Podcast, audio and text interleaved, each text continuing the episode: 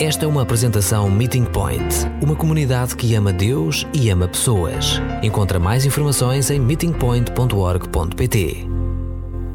Crianças, vocês podem seguir por o vosso tempo de aprendizagem. Eu sei que não é nada normal de ler a passagem do Apocalipse, mesmo antes de Natal, mas eu vou explicar a razão de ler isso um pouco, pouco mais tarde. É bastante relevante. acredita em mim, apesar de um pouco, pouco assustador. E pensei realmente, se calhar, eu deveria deixar as crianças ir embora antes, mas é bom para eles apanhar um bom dose do livro do Apocalipse de vez em quando, mas não antes da cama. Estamos a construir um puzzle. E estamos a construir isso já desde do início de dezembro, dia 1 de dezembro, a começar com essa puzzle divino. É um puzzle que já vemos várias vezes, mas fiquei mesmo uh, surpreendida pela positiva com uma história é novo mais uma vez. Cada vez que leio, entendo algo novo ou, ou, ou lembro-me alguma coisa que, que não pensei durante anos. E estamos a caminhar até o final, quando finalmente vamos conseguir acender essa vela do maio. O nosso tempo de espera está quase no fim e depois vamos começar um novo ciclo de esperar, não para o nascimento de Jesus, mas pela segunda vinda de Jesus.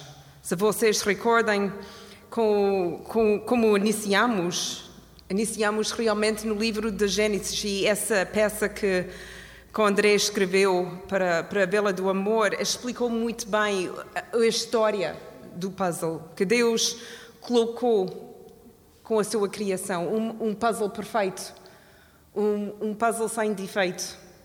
E não sabemos realmente, em termos literais, quanto tempo demorou essa puzzle na sua perfeição. Algum tempo. Até vimos o puzzle, vemos a natureza, vemos os animais, vemos a ser humanos, a ser criados e viver nesse, nesse puzzle.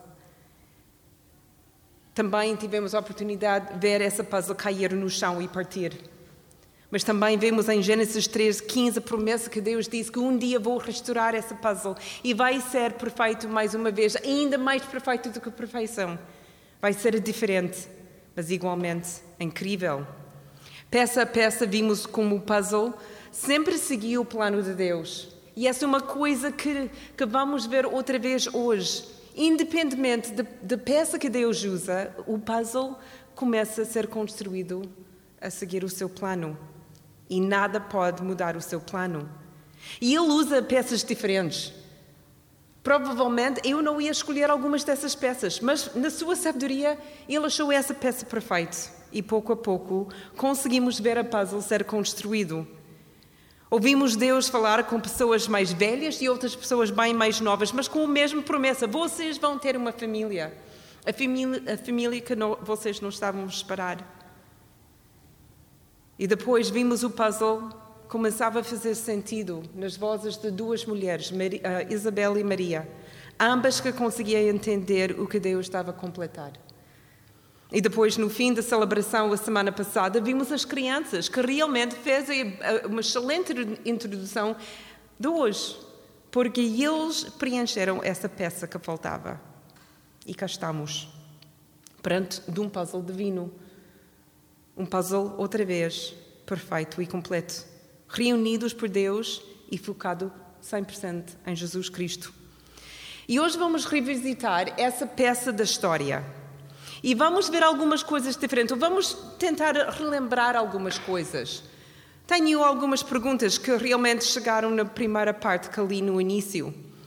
Porque acho que algumas dessas peças são interessantes outras únicas e até engraçadas, e outras peças que notamos que não são usadas, que achamos, por que não? E finalmente vamos ver um puzzle completo, que tem duas imagens, mesmo puzzle, mas diferentes. Duas imagens. Não sei se vocês lembram isso, já, já dois anos atrás, esse, esse tipo de coisa estava mesmo na moda. Esta não pertence a mim, ok? Tinha de emprestar, mas olha, Lembras-te? Eu, estas princesas todas têm aí uma destas. Um, esta, esta, é um, uma mala, um, um, bolso, um estojo, sei lá, que uso desta não, não sai. Assustador. Mas pode ser assim ou pode ser assim. Ah, milagre, né? Uh, é, é mesmo bolsa, o estojo. Viste os t-shirts que uma imagem é o smiley face, outro lado é outra coisa diferente. Essa que vamos ver hoje, como uma história é uma história, um puzzle é um puzzle, mas depende de, de visto que estás a olhar, tem duas imagens bastante diferentes. Depende como estás a vê-los. Vamos ler Lucas capítulo 2, versículo 1 a 20. E vamos ler da Bíblia para Todos. Por essa altura, o imperador Augusto decretou que fizesse o recenseamento de toda a população do Império Romano. Foi o primeiro recenseamento quando Quirino era governador da Síria. Todas iam escrever-se, cada um na sua cidade. Por isso, José partiu de Nazaré, na província da Galileia, e foi para a cidade de David, que se chama Belém, na província de Judeia. Como José era descendente de David, foi lá inscrever-se, levando consigo Maria, sua noiva, que estava grávida. Enquanto estavam em Belém, chegou o momento de Maria dar à luz. Nasceu-lhe então um menino, que era o seu primeiro filho. Envolveu-o envolveu em panos e deitou-o numa manjedoura para não conseguirem arranjar lugar na casa. Naquela região havia pastores que passavam a noite no campo guardando os rebanhos. Apareceu-lhes um anjo e a luz gloriosa do Senhor envolveu-os. Ficaram muito assustados, mas o anjo disse-lhes: Não tenham medo. Venho aqui trazer-vos uma boa nova que será motivo de grande alegria para todo o povo. Pois nasceu hoje na cidade de David o vosso Salvador, que é Cristo, o Senhor. Poderão reconhecê-lo por este sinal. Encontrarão um menino envolvido em panos e deitado numa manjedoura. Nisto juntaram-se um anjo muitos outros anjos do céu, louvando a Deus e cantando: Glória a Deus no mais alto dos céus e paz na terra aos homens, a quem Ele quer bem. Mal os anjos partiram para o céu, os pastores disseram uns para os outros: Vamos a Belém para vermos o que o Senhor nos deu a conhecer. Foram a toda a pressa e lá encontraram Maria e José e o menino que estava deitado numa manjedoura. Depois de verem tudo isso, puseram-se a contar a toda a gente o que lhes foram dito a respeito daquele menino. Todos os que ouviram o que os pastores diziam ficavam muito admirados. Porém, Maria guardava todas essas coisas no seu coração e meditava nelas. Os pastores foram-se embora e, pelo caminho, cantavam louvores a Deus por tudo o que tinham ouvido e visto, exatamente como lhes foram anunciado. Quem, eh, que peças Deus usou que eram únicas nessa história? A primeira peça encontramos no primeiro versículo, o imperador Augusto. Não sei se vocês uma vez estudou ou tinha de estudar, o Caleb está, está a estudar agora, a história de, do Império Romano. Esse imperador é bastante importante e famoso. E tem capítulos e capítulos e capítulos e capítulos desse imperador Augusto e, e os seus antepassados e as suas histórias e as conquistas e tudo isso. Mas no relato bíblico, ele tem menos que um versículo.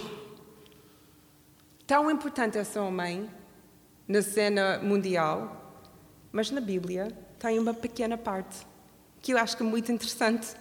Porque quando pensamos em pessoas famosas, nós queremos dar o palco.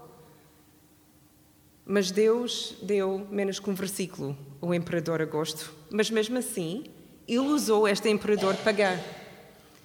Muito importante numa forma muito importante que só podia ser a mão de Deus. Porque no exato momento que ele estava em poder, que ele decidiu que neste preciso momento na história de mandar fazer esse recenseamento de toda a população do Império Romano. Esta foi a primeira vez que foi feito e foi nesse exato momento. Curioso, curioso o timing dele. Lucas capítulo 2, versículo 1 e 5, conta a razão que Maria e José tinham de ir a Belém. Porque eles não viveram em Belém, eles viveram em Nazaré, em Galileia. Então, porque a família de José era muitos anos atrás, da cidade de Belém, porque ele vem da linha de David, ele tinha de voltar. E não podemos saltar e ignorar a importância disso. Porque se nós estamos a seguir o puzzle de Deus, se estamos a tentar ver essa, essas peças a se juntar, temos de voltar para o Antigo Testamento e entender algumas das profecias. Há pelo menos cinco profecias que falam sobre Messias de viver e ser uma pessoa muito humilde, uma pessoa pobre, alguém simples que, que não chama atenção a ninguém e que vive num lugar que ninguém quer. Depois saltamos quando Jesus estava a chamar os seus discípulos e chegaram as, no, as notícias a Natanael. E o que ele disse sobre Jesus? Jesus! Ele é de Nazaré. Alguma coisa boa sai de Nazaré. Jesus tinha, o Messias tinha de viver num lugar que ninguém achava importante. No mesmo tempo, enquanto estas profecias disseram isso sobre Messias, disseram que Messias ia nascer em Belém. Mas como é possível? Porque Belém seria uma cidade nobre. Cidade de David, uma cidade bastante importante. Não, não tão importante como Jerusalém, mas ainda assim importante. Mas Jesus não é de Belém, ele é de Nazaré. Então, primeira profecia, check. Ah, mas José é da família de David. Então, ficaram a noite perfeita de nascer o bebê em Belém, a segunda profecia.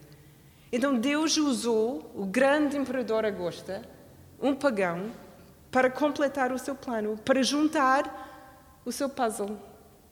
Se Deus fez, fez isso, no nascimento de Jesus, o que Ele está a fazer agora? Achas que Deus agora tirou as suas mãos do nosso mundo e disse: Ah, não mexe mais? Deus está a preparar o nosso mundo para a segunda vinda de Jesus. E Deus ainda usa pessoas, pessoas normais, pessoas surpreendentes, pessoas de grande poder e pessoas que não têm poder nenhum. O que Maria e José perceberam, o que Isabel e Zacarias perceberam, é que a sua confiança nunca podia ser na sua religião, na sua, no seu país e, nos, e no rei ou imperador da sua região. A sua esperança só podia colocar em Deus. E hoje em dia nós não sabemos exatamente quem e como Deus está a usar as peças. Não as peças como o imperador Augusto, mas com nomes como o presidente Donald Trump ou com o primeiro-ministro Boris Johnson. São peças. E Deus não tem medo dessas peças. Ele consegue usar essas peças para sua glória e honra. Também tem a peça da Connie, e tem a peça da Angela, e tem a peça da Teresa. Somos todas as peças deles. Não como um jogo, porque Deus não é isso. Mas o plano de Deus, Ele vai completar. Então a nossa segurança não é no nosso governo, não é no nosso país, não é nas nossas fi finanças ou as poupanças que nós temos, nem nos nossos trabalhos, nem na nossa família. A nossa esperança é em Deus, que controla tudo, que ama todos, que está a planear e completar ainda o puzzle. Deus não está limitado pelos poderes mundiais. Os Césares, ao longo do, do tempo do Novo Testamento, tentavam, não sei quantas vezes, acabar com essa fé e não conseguiram. Ao longo dos séculos, até 2019, havia pessoas a tentar acabar com a fé cristã e não resulta. Nós não temos de ter medo que a nossa fé vai, vai acabar, porque Deus é Deus e não tem medo. E aí podemos colocar a nossa fé e esperança. A segunda peça que acho que é fabulosa são os anjos. Não, não, não, é a primeira vez que temos uma confrontação com os anjos. Até no, no, Velho Testamento temos várias oportunidades de saber um pouco sobre os anjos, as coisas que eles fazem, as coisas que eles dizem, mas a Bíblia não fala muito isso e, e com certeza não com muitos detalhes. Mas temos anjos a falar com seres humanos, a explicar a vontade de Deus para a sua vida e o, o próximo passo no plano. Temos anjos que estão a, a guardar uma cidade, anjos que são guerreiros, que estão prontos para uma batalha. E aqui nós temos pela primeira vez um grande coro de anjos. o coro angélico, Lucas 2, 10 e 13. Primeiro um que fala com os pastores, depois milhares, até que eles encheram o céu. Mensageiros, guerreiros e cantores. Em todos os momentos que nós temos anjos na Bíblia, marca é, é uma marca de um evento muito importante. Seja um, dois, três e aqui milhares, quer dizer que alguma coisa está a acontecer. Enquanto a tentação é pensar, uau, esta é mesmo fixe, essa grande cor de anjos, a, nossa pergunta deve ser porquê? Porquê? O que está a acontecer que é tão grande? Jesus nasce como bebê. Incrível, fantástico. Deus em bebê. Deus na terra. Incrível. Mas tanta celebração para um bebê? O que estamos a entender, a falta de entender ainda? Porque tem de haver uma razão de tanta celebração.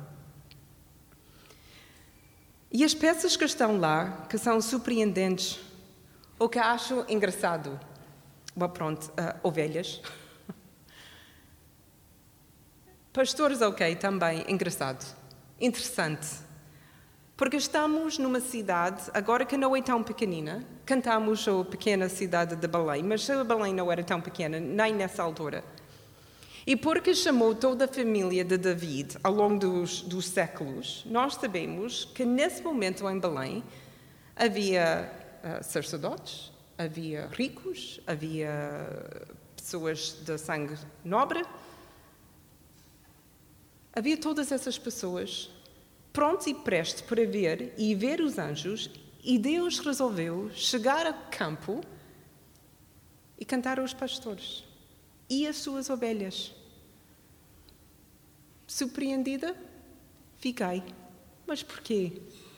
Lembras da canção da Maria, semana passada? O que ela disse? Deus, tu não olhas para os ricos, não olhas para as pessoas poderosas, mas o teu coração, os teus olhos são virados aos humildes. O que pode ser mais humilde do que um pastor a trabalhar no campo? E as ovelhas que precisam uma guia, um pastor para ajudar a sobreviver. Deus escolheu exatamente o que Ele sempre escolha no seu reino: os mais humildes, eles que estão prontos para vir. Não as pessoas com pedigree, mas pessoas com corações abertos para receber as, as notícias. Então, os pastores e as ovelhas são as primeiras criaturas de receber o anúncio do nascimento. Mas eles recebem muito mais que isso. Primeiro, eles recebem alguma coisa que só aconteceu uma vez na história que nós temos da Bíblia. O que eles receberam, receberam que só uma pessoa, eu digo-te, é no Velho Testamento que recebeu. Alguém consegue ler nessa, nesse relato o que eles receberam? O que eles tinham visto que ninguém na história, menos uma pessoa, tinha a oportunidade de ver?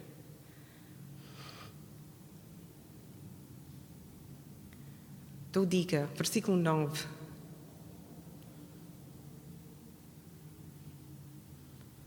Deixa-me verificar. Vocês são tão quietos, se calhar estou enganada. O que, o quê?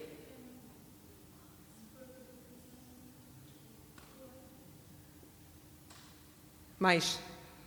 Mais. É, só, é, é tudo. Leia, leia a frase. E a luz e a glória depende da, da sua tradução.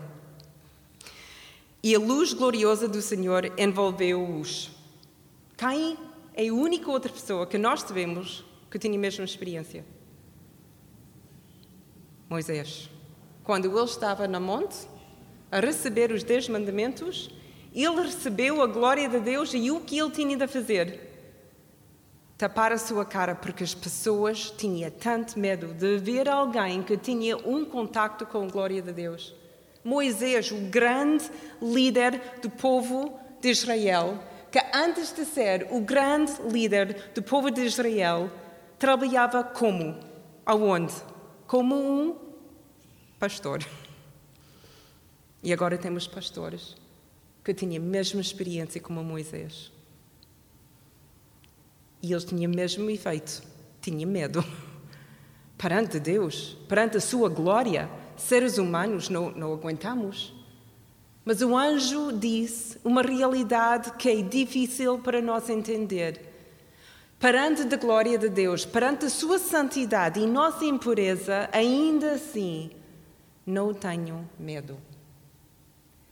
Essa vela a única razão que nós não temos de ter, ter, ter medo, é por causa do seu grande amor. Não é brincadeira, não é alguma coisa emocional dizer ah, é o amor de Deus, é mesmo alguma coisa que protege a nossa vida, de sua, de sua direito de vingança sobre a nossa rebelião. É o seu grande amor que para a sua mão e vira para abraçar em vez de castigar. E é o que os, os pastores receberam. Além disso, eles receberam alguma coisa que realmente antes de estudar isso um pouco mais, que ou esqueci ou nunca, nunca atingiu o meu coração tão fortemente. Esses pastores receberam o Evangelho inteiro.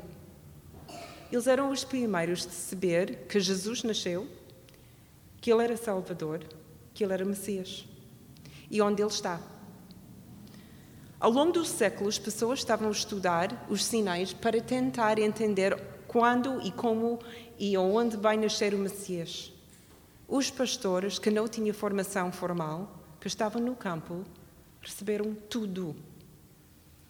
Tudo. É incrível. Deus confiava a sua primeira mensagem aos pastores, porque ele sabia que eles eram preparados para receber essa notícia e saber como reagir.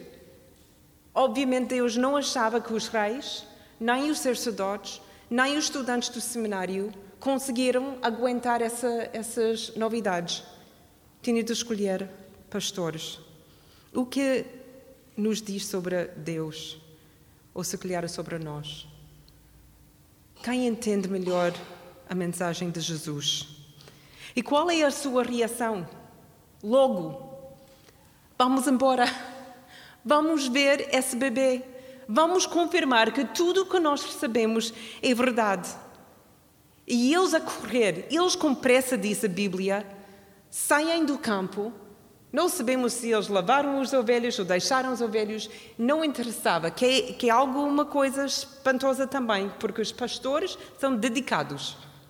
Se não são nada, são dedicados e não deixam o rebanho. Mas eles, com essa notícia, a correr para ver se essa é verdade. E eles queriam ver com os seus próprios olhos. Movimento, ação, interesse, crença, alegria. Essa, essa, essa é a sua reação.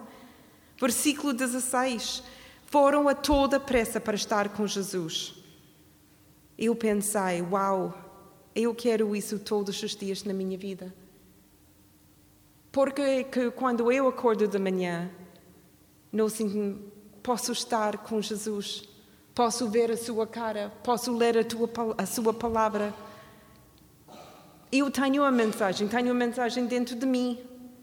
Eu quero lembrar a reação dos pastores e viver isso outra vez, não sentimental ou só emocional, mas de convicção. Hoje eu quero acordar com Jesus. A primeira pessoa que quer dizer bom dia é Jesus.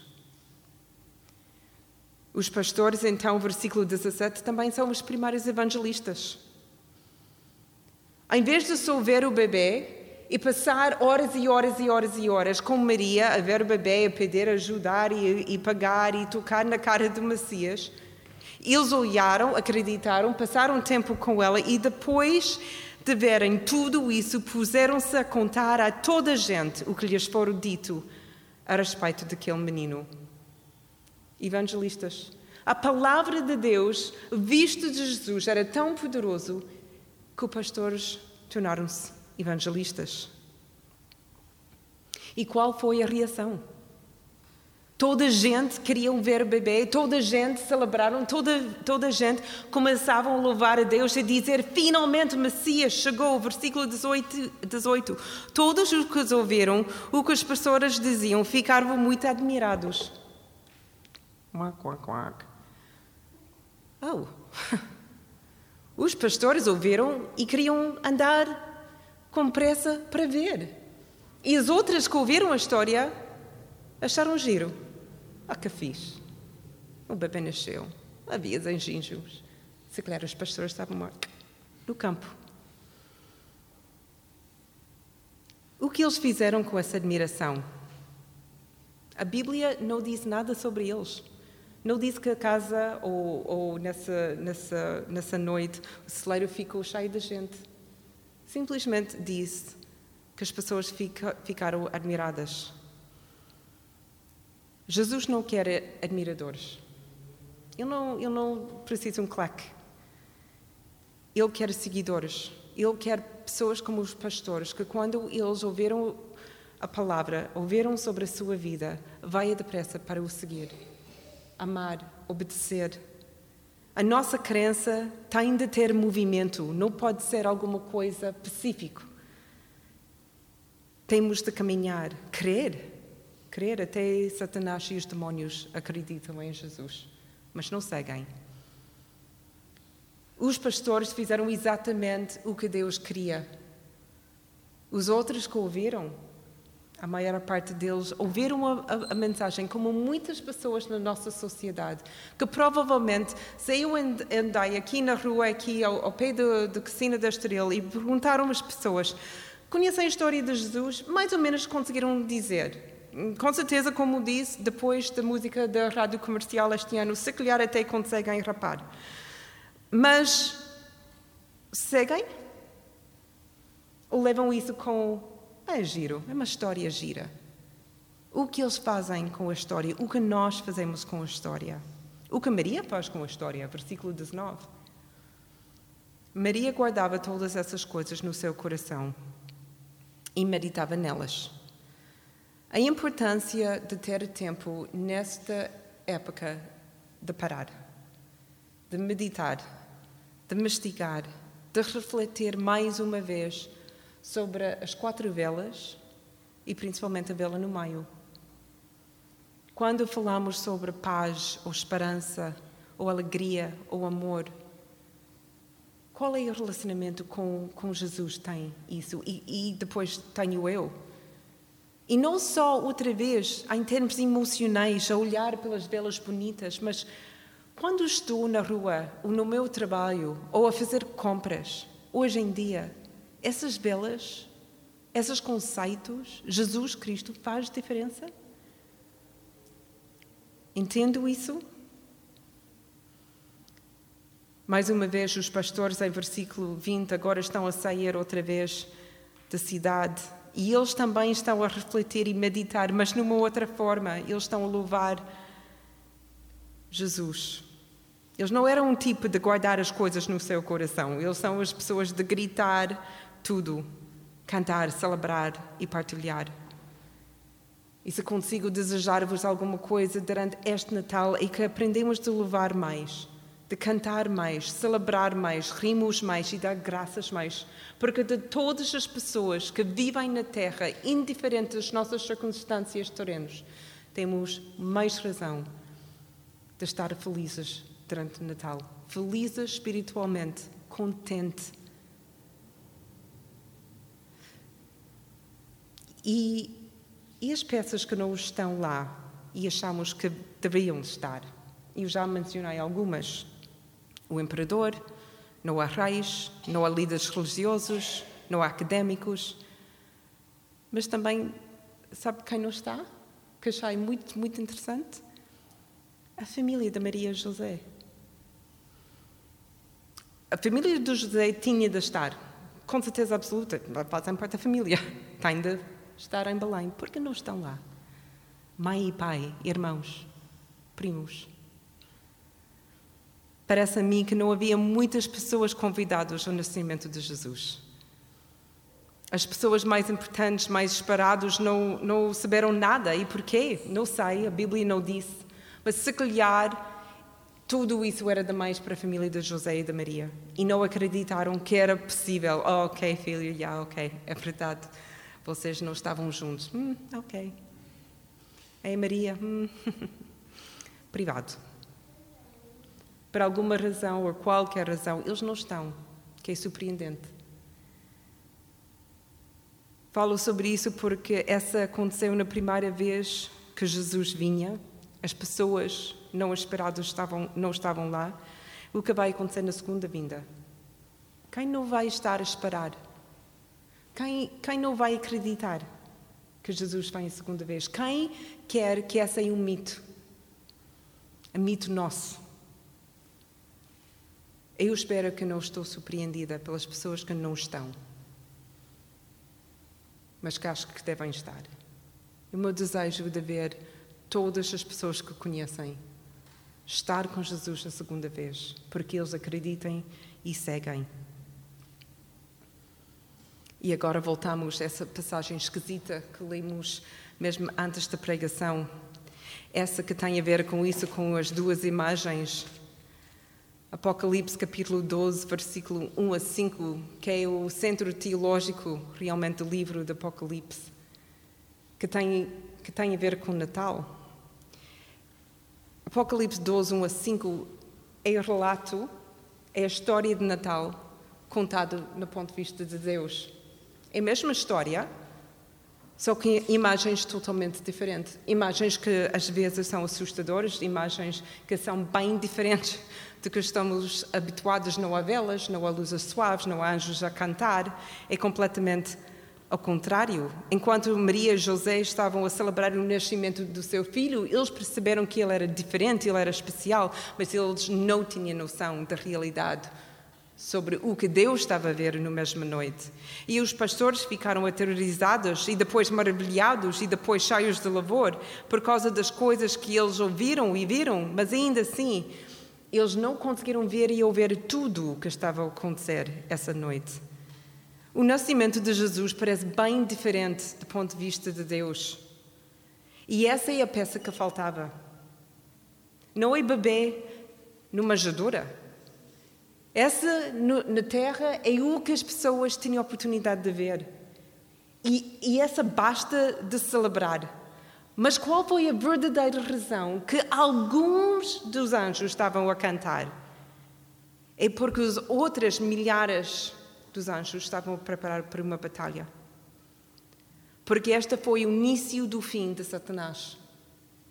E é exatamente o que Apocalipse 12 está a dizer. Quando Deus estava a ver o nascimento do seu filho, ele viu a mulher grávida que estava a gritar com dores, que estava nessa cidade. Mas ela não era sozinha, porque o que Deus conseguia ver era Satanás, o dragão, ao pé dela. E esse dragão que tem poder.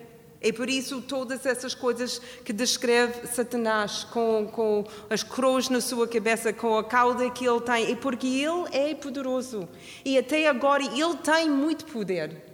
E ele acha que no nascimento de Jesus ele vai matar essa criança, ele, ele vai comê-lo, ele vai devoá-lo. Ele está prestes. Quando Maria está a dar a luz, Satanás está mesmo em frente dela.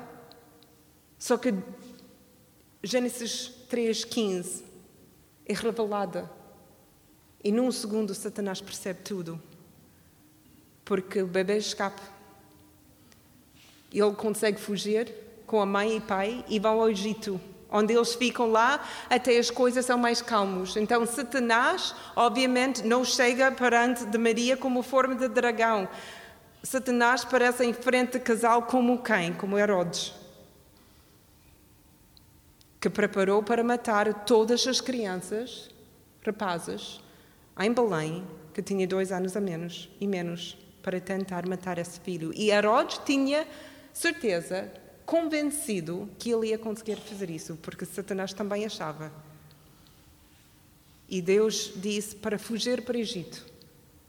E Satanás percebeu uma vez para sempre, que o seu início estava no fim. Então, por que celebramos Natal? E porque nessa tal noite Satanás perdeu. E Miguel e os outros anjos do céu ficaram de pé, preparados para batalhar contra Satanás, e eles ganharam. E Satanás perdeu o seu poder. E o golpe final está em processo e vai acabar o dia da Páscoa. E Satanás percebe que o seu tempo é limitado. Então estamos perante da mesma história com dois lados, com duas imagens. Essa, essa é o que nós celebramos normalmente.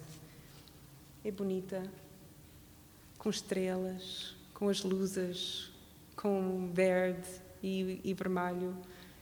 Eu gosto dessa parte. Eu gosto de pensar Jesus como bebê, encher uma família. A sua personalidade, que era sempre bondoso e amoroso até a vida toda.